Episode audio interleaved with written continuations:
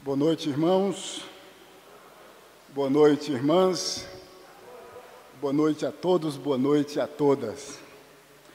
Abram comigo a palavra de Deus em Mateus, capítulo 4, versos de 1 a 11.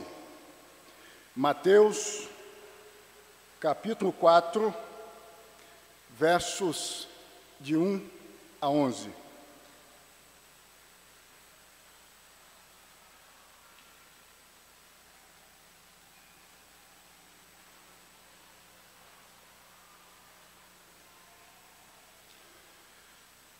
Amém, irmãos e irmãs?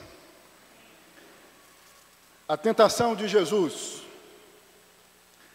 A seguir, foi Jesus levado pelo Espírito ao deserto para ser tentado pelo diabo. E depois de jejuar 40 dias e 40 noites, teve fome.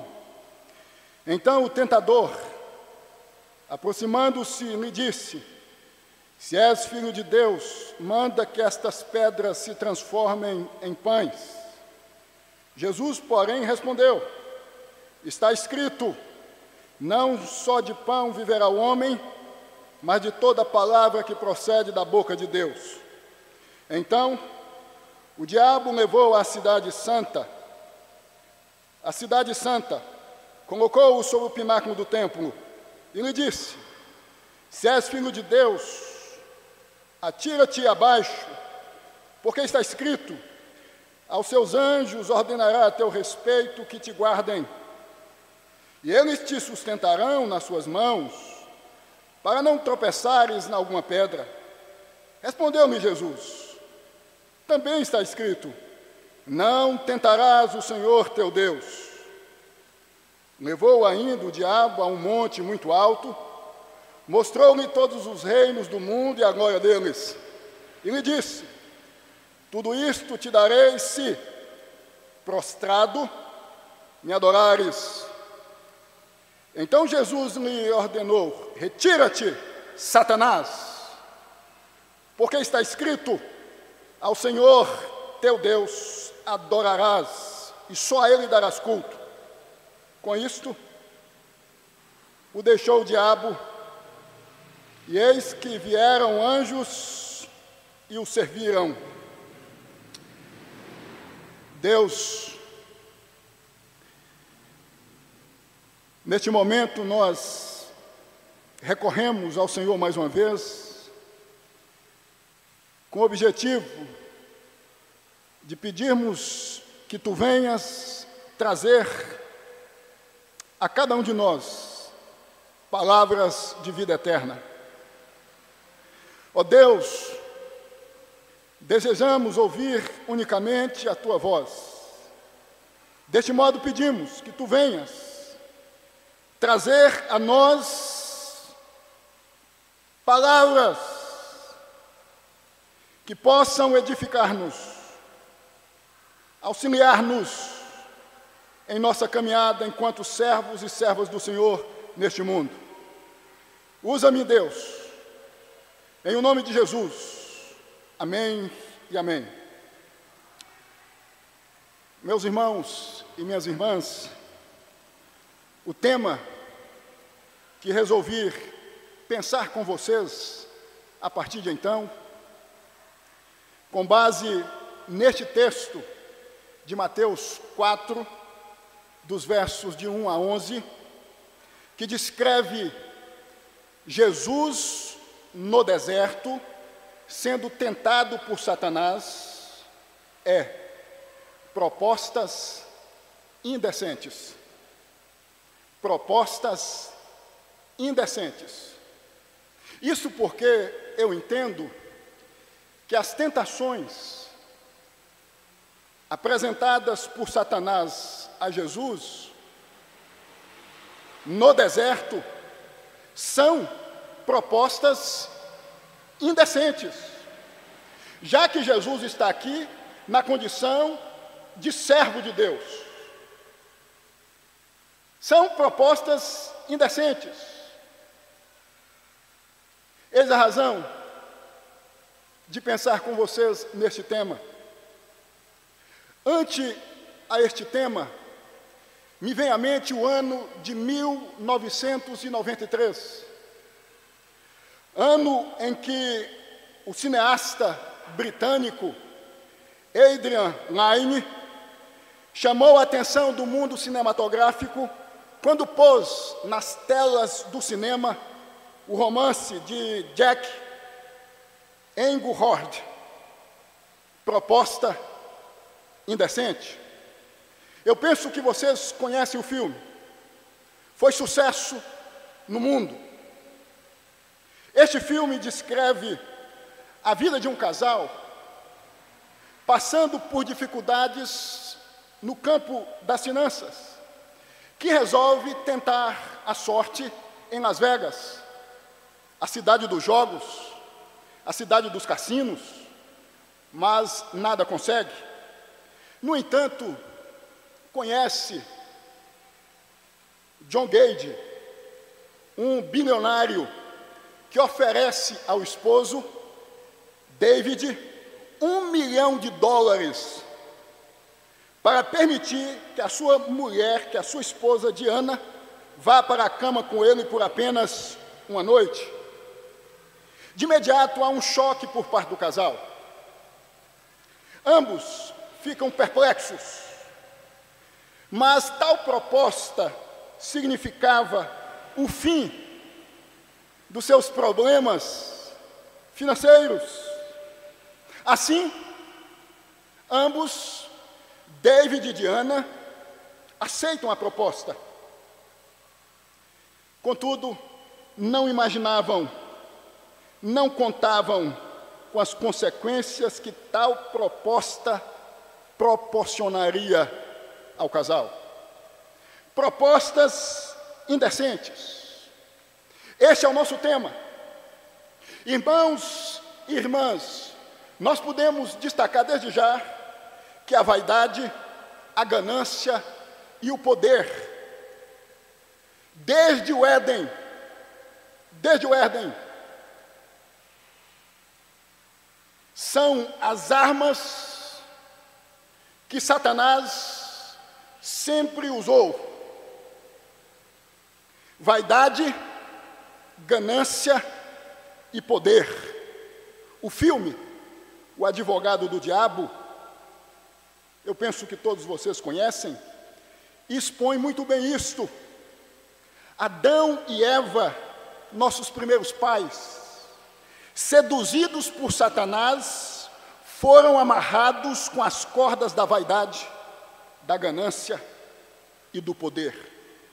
Cordas que sufocam e matam. Alguns estudiosos ensinam que Jesus no deserto reviveu a cena do Éden até o momento em que se tornou alvo das propostas indecentes de Satanás. Até o momento porque Jesus não sucumbiu, não ouviu-as. Ou seja, Jesus não deu ouvidos ao diabo. Adão deu. Diferente de Adão, Jesus disse não. Diferente de Adão, Jesus rejeitou a Satanás as propostas advindas de Satanás. O diabo jogou a isca, contudo, não teve êxito. O diabo tentou aprisionar Jesus, pegar Jesus, quando jogou a isca, contudo, não teve êxito não teve sucesso. Propostas indecentes. Este é o nosso tema. Mas antes, meus irmãos e minhas irmãs, de pontuarmos as propostas indecentes ou as tentações de Satanás destinadas a Jesus, eu penso ser importante nós considerarmos algumas coisas acerca de Mateus 4, dos versos de 1 a 11. A saber, primeira coisa, que Jesus foi conduzido ao deserto pelo Espírito Santo, isto é, por Deus. Isto significa que o deserto fazia parte do plano de Deus para Jesus.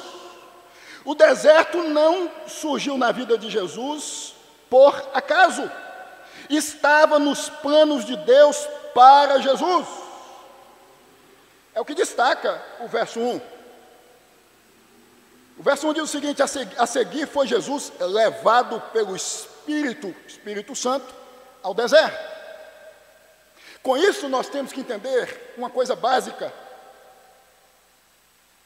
que é o seguinte: o deserto que surge em nossa, em nossa vida é plano de Deus, pois todas as coisas cooperam para o bem dos que amam a Deus, as boas e as ruins. É o que o apóstolo Paulo destaca quando mesmo escreve aos Romanos, no capítulo 8, verso 28 o deserto que surge, portanto, em minha vida, em sua vida, faz parte dos planos, ou do plano de Deus, no tocante à minha vida, no tocante à sua vida. A biografia de José do Egito ratifica isto. Vocês sabem, José foi de escravo, de vendido como escravo, a vice-governador do Egito. Segunda coisa, que eu entendo que nós devemos destacar acerca de Mateus 4, dos versos de 1 a 11, é que o deserto na vida de Jesus foi determinado por Deus, mas as tentações propostas indecentes, proporcionadas por Satanás. O deserto foi determinado por Deus, mas as tentações, as propostas, foram apresentadas a Jesus por Satanás. É o que destaca o verso 3. Notem o que diz o verso 3. Então, Jesus já no deserto, o tentador, aproximando-se, me disse. Aí o diabo começa, na sequência, a apresentar as tentações, as propostas indecentes a Jesus. Algumas razões para entendermos que o deserto foi determinado por Deus, mas as tentações propostas indecentes proporcionadas por Satanás. Primeira, porque Deus não pode ser tentado pelo mal, e a ninguém tenta. É o que destaca Tiago, em Tiago 1, verso 13. Segunda razão, o próprio texto define de quem vem a tentação. Verso 3, em sua parte A. Então, as dificuldades que surgem em nosso caminho, em nossa caminhada existencial, isto é, os desertos, fazem parte da vontade de Deus. Contudo, as tentações, as propostas que surgem neste momento de extrema dificuldade, não. A segunda coisa, a terceira coisa que nós devemos destacar acerca de Mateus 4, dos versos de 1 a 11, é que temos que entender que Jesus foi tentado como homem. É o que destaca o verso 2. E depois de jejuar 40 dias e 40 noites, teve fome. Mateus aqui destaca a humanidade de Jesus. O teve fome depois de 40 dias e 40 noites ressalta, evidencia a humanidade de Jesus a humanidade em um momento de vulnerabilidade teve fome. O teve fome explicita a dificuldade que Jesus estava vivendo neste momento em que o diabo se insurge diante de si. Teve fome. Jesus foi tentado como somos, com o intuito de nos ensinar que podemos triunfar sobre Satanás. Aqui, meus irmãos, eu entendo que Mateus destaca a humanidade de Jesus para nos dizer uma coisa bem simples e bem objetiva. Assim como Jesus venceu, nós podemos vencer em Jesus, fincados em Jesus, a partir de Jesus, todas as propostas indecentes, as tentações advindas do diabo. A quarta coisa que, no meu entendimento, devemos destacar ou considerar acerca de Mateus 4, dos versos de 1 a 11 é que devemos entender que Satanás age de modo estratégico, pois age atacando as nossas fraquezas, vulnerabilidades, as nossas vulnerabilidades. Os versos de 2 a 4, precisamente os versos 2 e 3, destacam exatamente isto. O texto diz que o tentador Satanás aproximou-se de Jesus no momento de maior vulnerabilidade no deserto. Depois de 40 dias e 40 noites sem comer, foi quando o deserto se agigantou.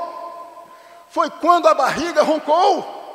Foi na vulnerabilidade pertinente à fisicalidade de Jesus que Satanás começou a externar as suas propostas indecentes. Foi no momento de extrema dificuldade, foi no momento de extrema vulnerabilidade, o teve fome destaca exatamente isto, meus irmãos e minhas irmãs. Satanás é estrategista, ele age tendo em vista as nossas vulnerabilidades, os momentos difíceis que passam a envolver-nos, a envolver-nos propostas indecentes, porque todas as propostas expostas, ostentadas a Jesus, tinham como intenção sucumbir Jesus diante de Deus.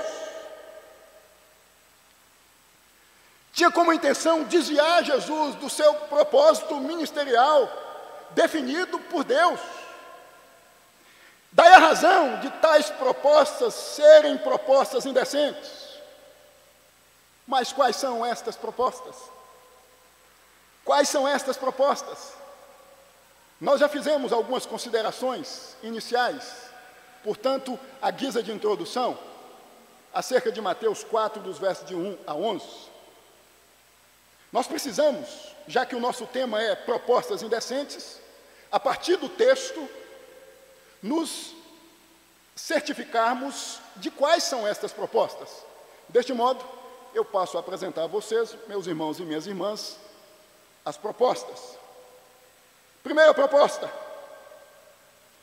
a proposta da independência, do anarquismo, do rompimento com Deus, da subversão, da desobediência a Deus. É o que destaca o verso 3. O verso 3 diz o seguinte: Então o tentador Aproximando-se, lhe disse: Se és filho de Deus, manda que estas pedras se transformem em pães. A proposta do rompimento com Deus, porque transformar as pedras em pães é o mesmo que romper com Deus, pois foi Deus que havia conduzido Jesus ao deserto. Foi Deus que havia como disse há pouco, destinado o, deserto, tendo em vista a vida de Jesus.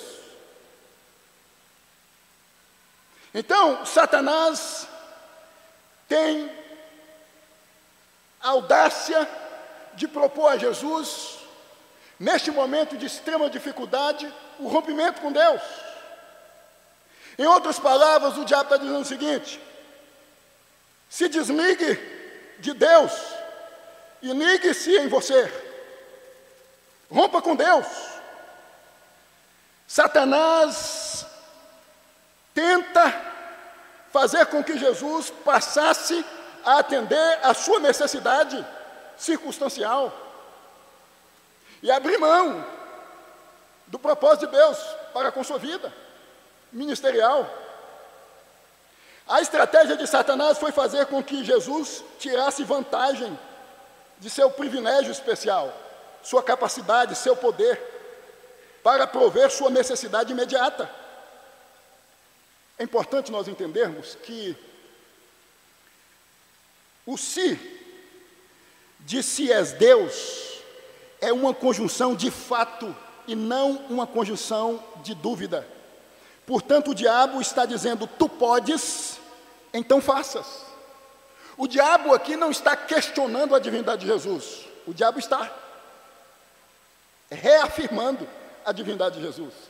Em outras palavras, o diabo está dizendo o seguinte: você é Deus, Você pode, a sua barriga está roncando. Você tem a capacidade de fazer com que estas pedras venham a se transformar em pães. Atenda a sua necessidade. Venha matar a sua fome. Irmãos e irmãs, a proposta, a tentação, era ressaltar demais os privilégios da divindade de Jesus e minimizar as responsabilidades de sua humanidade. Satanás queria aqui fazer com que Jesus rompesse com Deus, atendesse às necessidades básicas que estavam envolvendo a Jesus neste momento de extrema vulnerabilidade.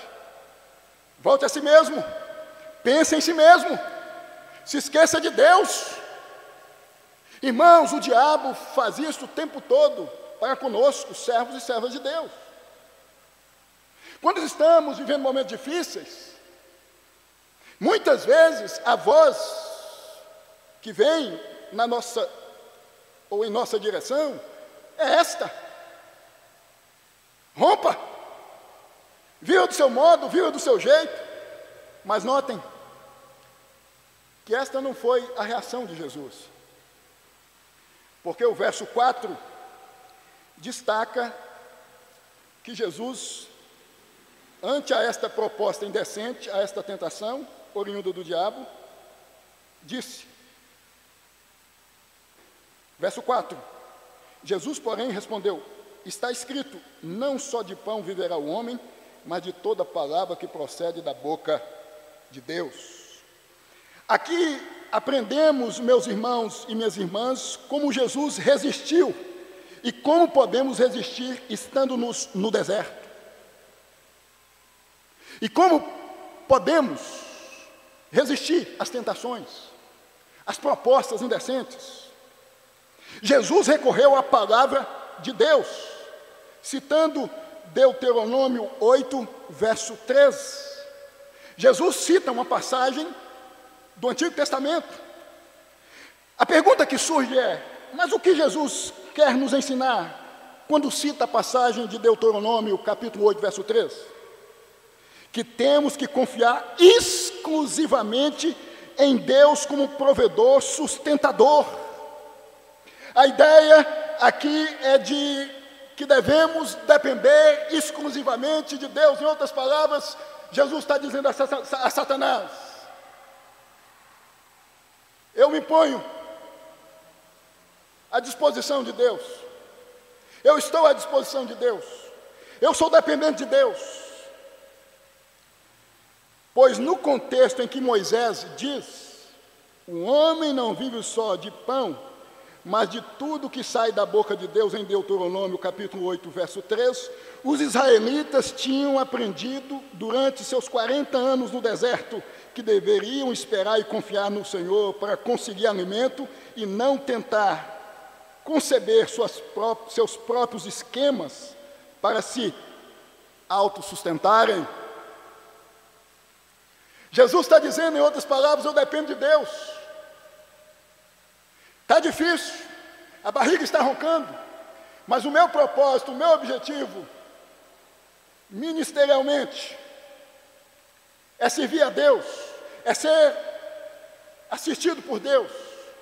Irmãos irmãs, vocês sabem que a partir do século XVIII, precisamente do ano 1789, que na França aconteceu uma revolução, a chamada Revolução Francesa, onde alguns burgueses se insurgem contra o sistema religioso romano e contra o rei Luís XIV. Fazendo isto, os burgueses, nas entrelinhas, passam a adotar o seguinte entendimento: nós vamos, nós homens, vamos resolver as questões que envolvem a nossa sociedade. por meio da razão, por meio da nossa capacidade intelectual. Daí nasce uma filosofia chamado, chamada iluminismo, onde o homem se torna a medida de todas as coisas, o centro de todas as coisas. Daí nasce homens como Nietzsche, como Freud, como Darwin. O Ocidente passa a entender que o homem pode resolver as questões pertinentes aos dramas sociais. Deus é posto no escanteio da existência. A voz do diabo foi ouvida. A voz que o diabo emite no Éden, a voz que o diabo emite diante de Jesus no deserto, de que o que importa é resolvermos as nossas questões a partir de nós mesmos. Mas nós sabemos que nós, enquanto servos e servas de Deus, não podemos, não podemos entender que somos capazes de resolver a partir de nós as nossas questões, sem nos colocarmos diante de Deus, dizendo: Deus, se o Senhor não for conosco, se o Senhor não estiver conosco, nada vamos conseguir. Nós devemos, irmãos e irmãs, seguir o exemplo de Jesus. Talvez você esteja vivendo um deserto existencial neste momento. Talvez este deserto tenha se agigantado em sua vida, nas últimas semanas, nos últimos meses. O recado de Deus a você, a nós, é: se curve diante de Deus, entenda que é por meio da subserviência, é por meio da dependência, é por meio do rendimento a Deus e a Sua palavra que nós vamos ser assistidos. Independente das coisas físicas que vierem a estar diante de nós, então, a primeira proposta, a primeira tentação é a tentação a proposta indecente do rompimento com Deus, da anarquia, do chutar o pau da barraca, do dizer, eu que vou resolver minha vida, abaixo a Deus, eu que vou dar respostas às minhas questões existenciais e vou dar ouvidos à minha subjetividade, ao meu entendimento, à minha perspectiva de vida, à minha cosmovisão, e só isto, e Deus vai estar no escanteio da minha existência. A segunda proposta indecente, apresentada por Satanás a Jesus, foi a proposta do ativismo em nome da fé em Deus. É o que destaca os versos 5 e 6. Notem comigo, é a sequência dos versos 13 e 4. Versos 5 e 6. Então o diabo levou à cidade santa colocou-o sobre o pináculo do templo e lhe disse: Se és filho de Deus, atira-te abaixo, porque está escrito: Aos seus anjos ordenará a teu respeito que te guardem, e eles te sustentarão nas suas mãos, para não tropeçares em alguma pedra. É a proposta indecente ou a tentação do ativismo em nome da fé em Deus. Mas o que é ativismo? O que é ativismo? É subordinar meus irmãos e minhas irmãs à verdade, ao sucesso, ou à possibilidade de êxito na ação. É pôr a fé em Deus à prova, sob teste. Jesus diz o seguinte: ante a primeira proposta indecente, ante a primeira tentação, eu confio em Deus. Aí o diabo diz o seguinte: por conseguinte, se você confia em Deus, mostra, ou venha mostrar-me que você confia em Deus, levando a parte mais alta do templo e dizendo: salta-te daqui, põe a sua fé em ação, sob teste, sob prova, Vejam que é o que acontece aqui, pois Satanás, depois de, de, Jesus ter dito que confiava em cada palavra de Deus, está nas entrelinhas dizendo: se confia tanto em Deus, experimenta-o, verifica o sistema e vê se Deus realmente cuidará de ti. Põe a sua fé em ação e mostra-me de fato e de verdade que seu Deus cuidará de ti. Irmãos e irmãs, quantas pessoas vivem em nome da fé em Deus uma vida cristã insana, doida, uma espiritualidade sem sentido, antibíblica. Pessoas que, em nome da fé em Deus, quando são apanhadas por uma enfermidade, por exemplo, não recorrem a um médico, porque entendem que Deus tem a obrigação, é a confissão positiva, é o triunfalismo, em nome de Deus, de tratar a enfermidade.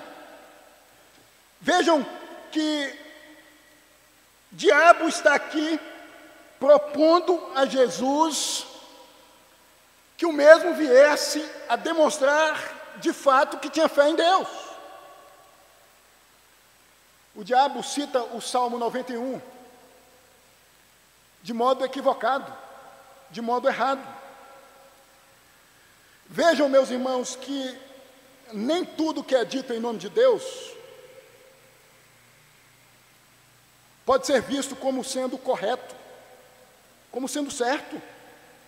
O diabo usa aqui o Salmo 91 de modo equivocado, distorcido, com a, com a finalidade de, de, de dizer, ó, oh, é, a palavra de Deus diz isso, então você deve saltar, porque está confeccionado no Salmo 91 que Deus vai enviar anjos com a finalidade de guardar você, de livrar você. Você não vai cair, você não vai machucar, você não vai chegar até o chão.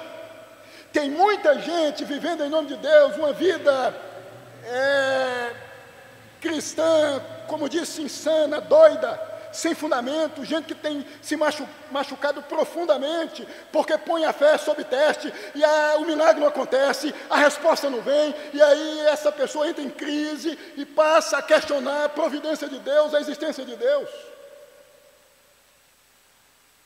Nós temos que ter alguns cuidados com relação a isto. Primeiro cuidado, entendermos que Satanás pode deturpar as Escrituras para seus próprios propósitos. Satanás usa a palavra de Deus de modo deturpado, errado, com a finalidade de chegar onde deseja chegar. Algumas observações quanto a isto, tendo em vista os versos 5 e 6. Primeira observação: o diabo não tomou todas as escrituras, pois em seguida Jesus replicou: também está escrito, indicando que devemos estudar todas, todas as escrituras, ou toda a palavra de Deus. Tem muita gente que fica é, focado ou focada em um texto bíblico de modo isolado. E passa a viver uma vida cristã é, sem respaldo bíblico. Segunda observação, com relação aos versos 5 e 6. Satanás citou o Salmo 91 fora do contexto. Pois o Salmo 91, no contexto em que o Salmo 91 foi confeccionado, tem o propósito de confortar o homem de que o mesmo pode confiar que Deus vai o guardar espiritualmente. O Salmo 91 é, deseja nos ensinar, ou quer nos ensinar, que Deus nos livra, que Deus nos guarda, que Deus nos sustenta em Jesus, que Deus preserva-nos no que diz respeito à nossa salvação, que nós devemos confiar em Deus e não no homem, que nós devemos depender totalmente de Deus nos momentos difíceis, nos, nos momentos tenebrosos, que passam a envolver-nos. É mais, é mais uma interpretação tendo em vista a nossa vida espiritual do que nossa vida existencial. Não é literal, a gente não tem que interpretar o Salmo 91 de modo literal. O diabo citou o Salmo 91 de modo equivocado, tendo em vista uma interpretação literal do Salmo 91. Terceira observação, com relação aos versos 5 e 6. Citou uma passagem figurada,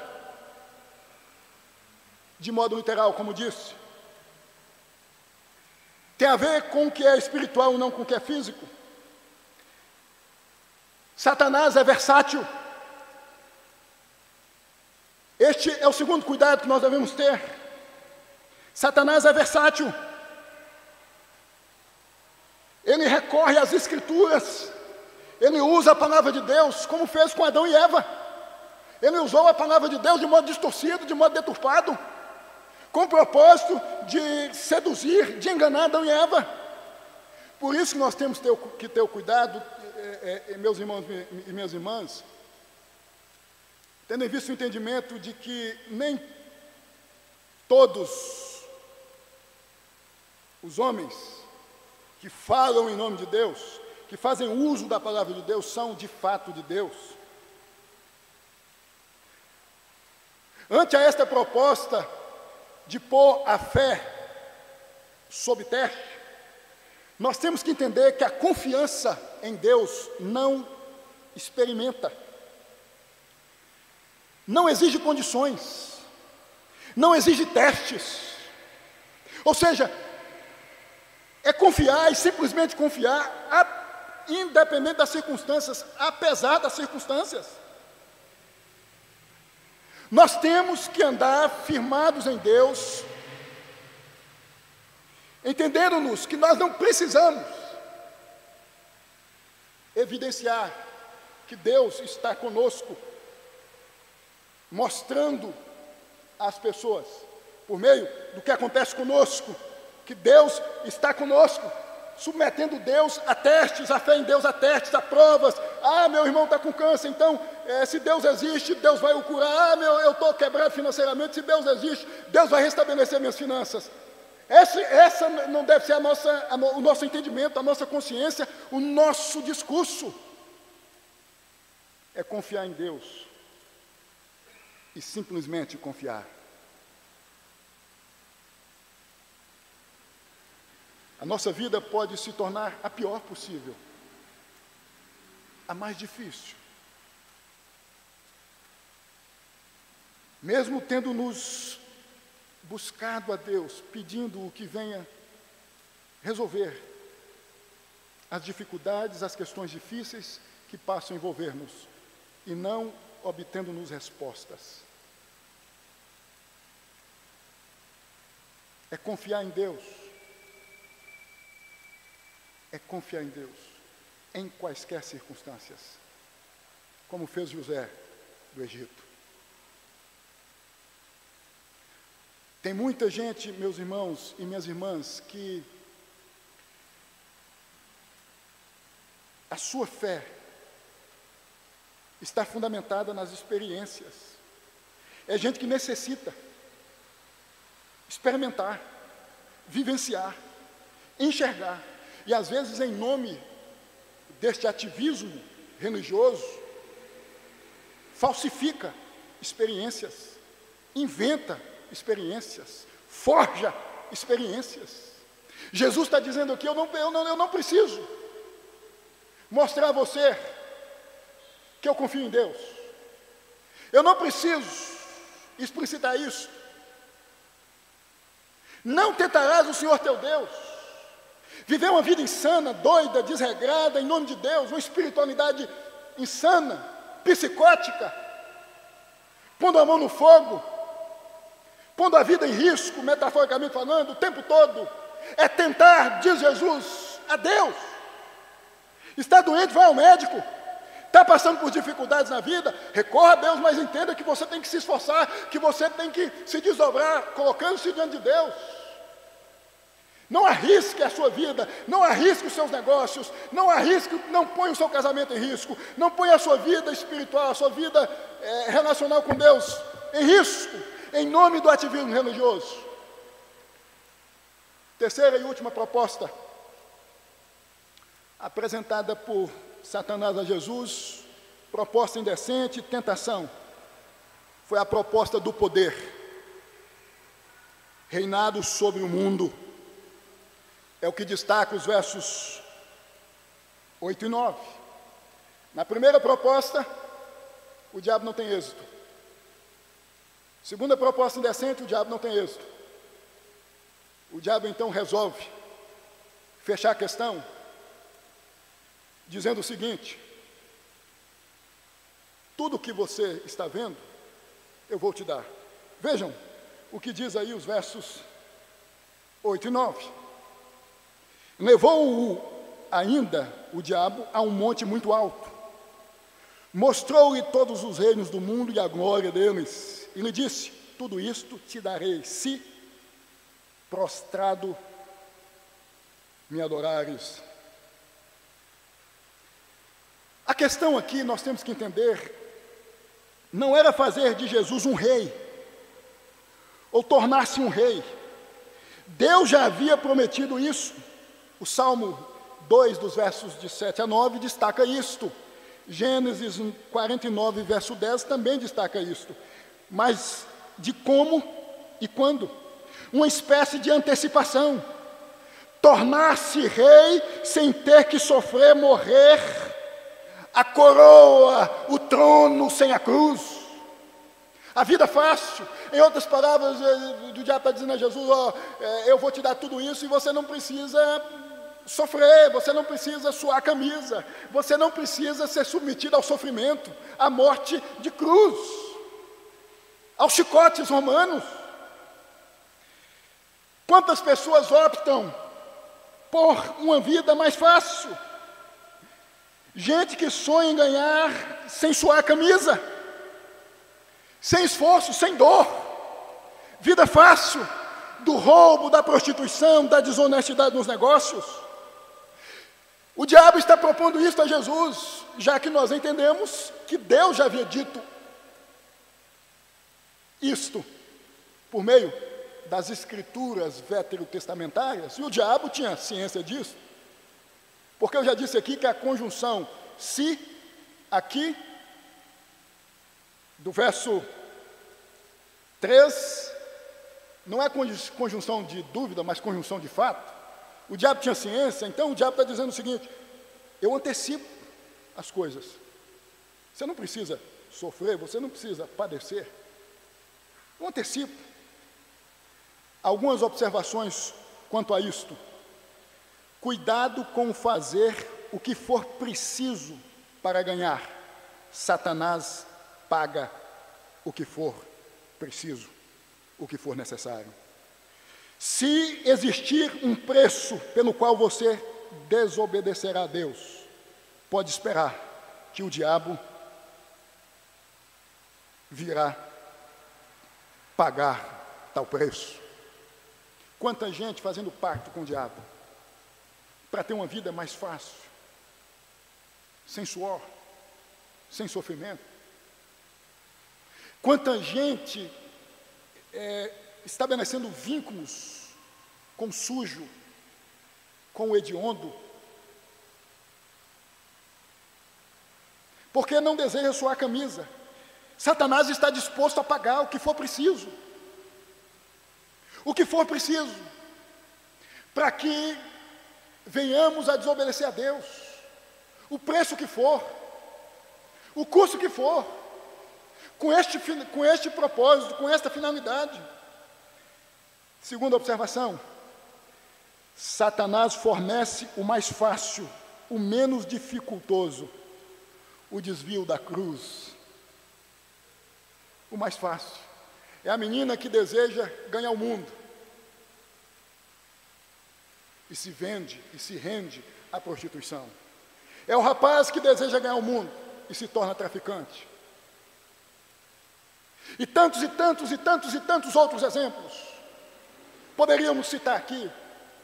Gente que está disposta a negociar, a estabelecer vínculo negócio com Satanás, adotar uma vida suja, com a finalidade de obter sucesso, sem suor, sem sofrimento, sem dor. O que importa é ganhar.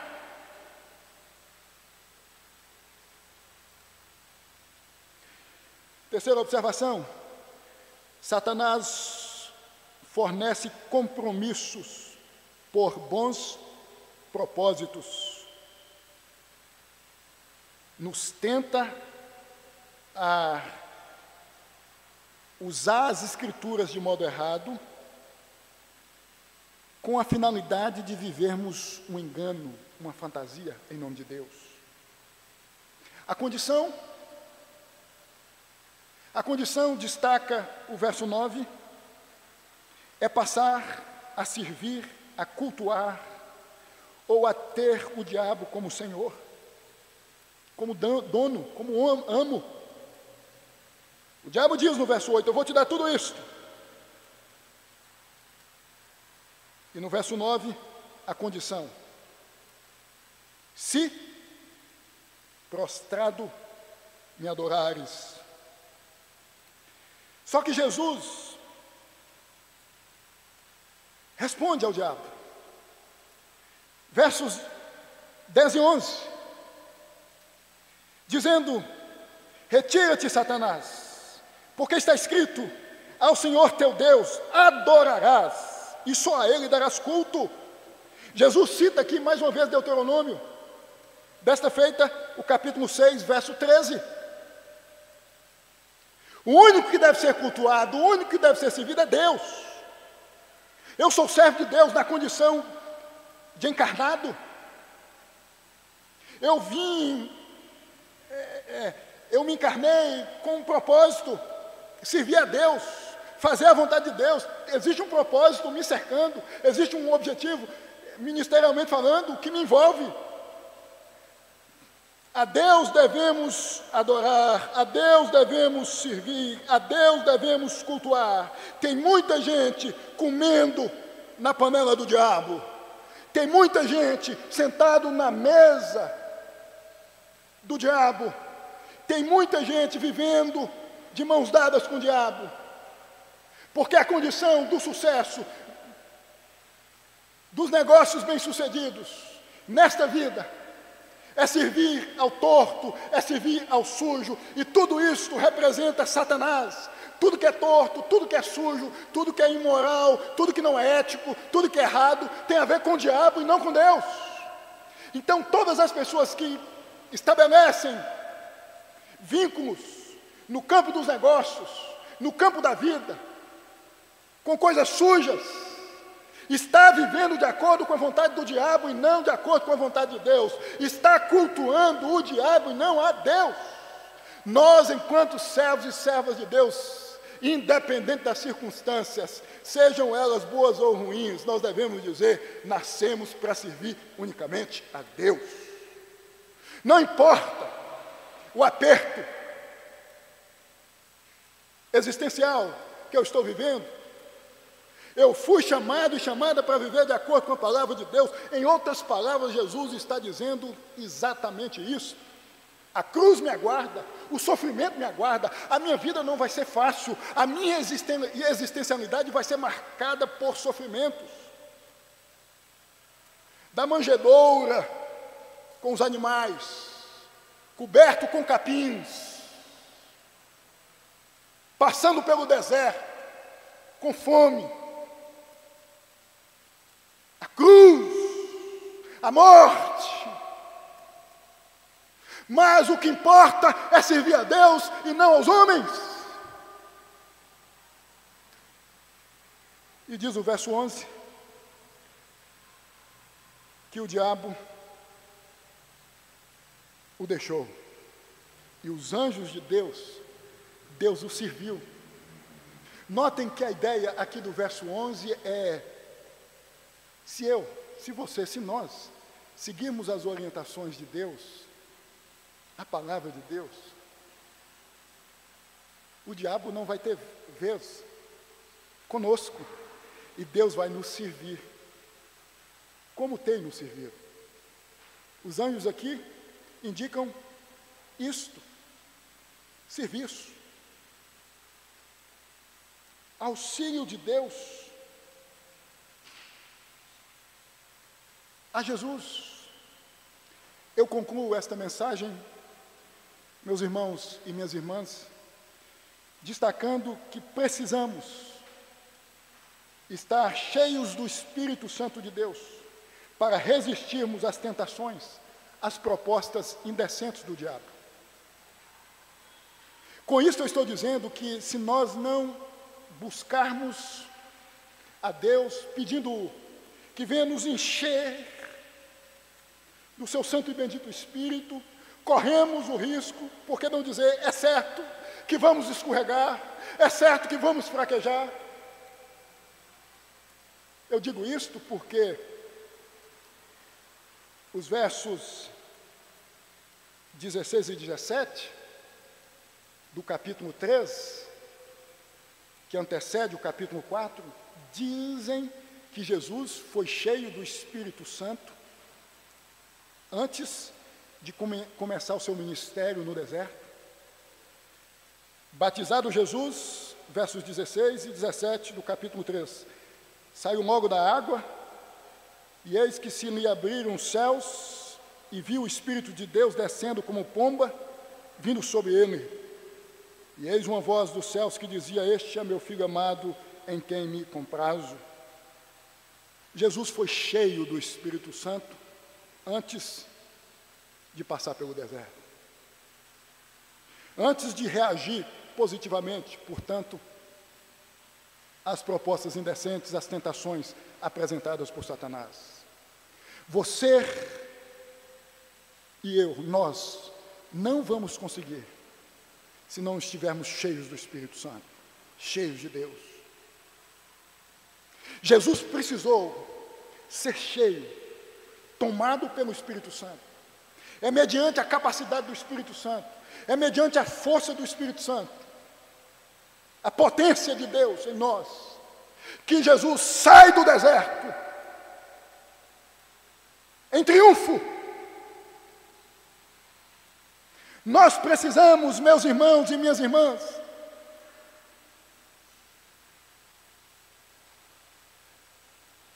estarmos cheios do Espírito Santo. Precisamos pedir a Deus que venha nos auxiliar por meio do Espírito Santo.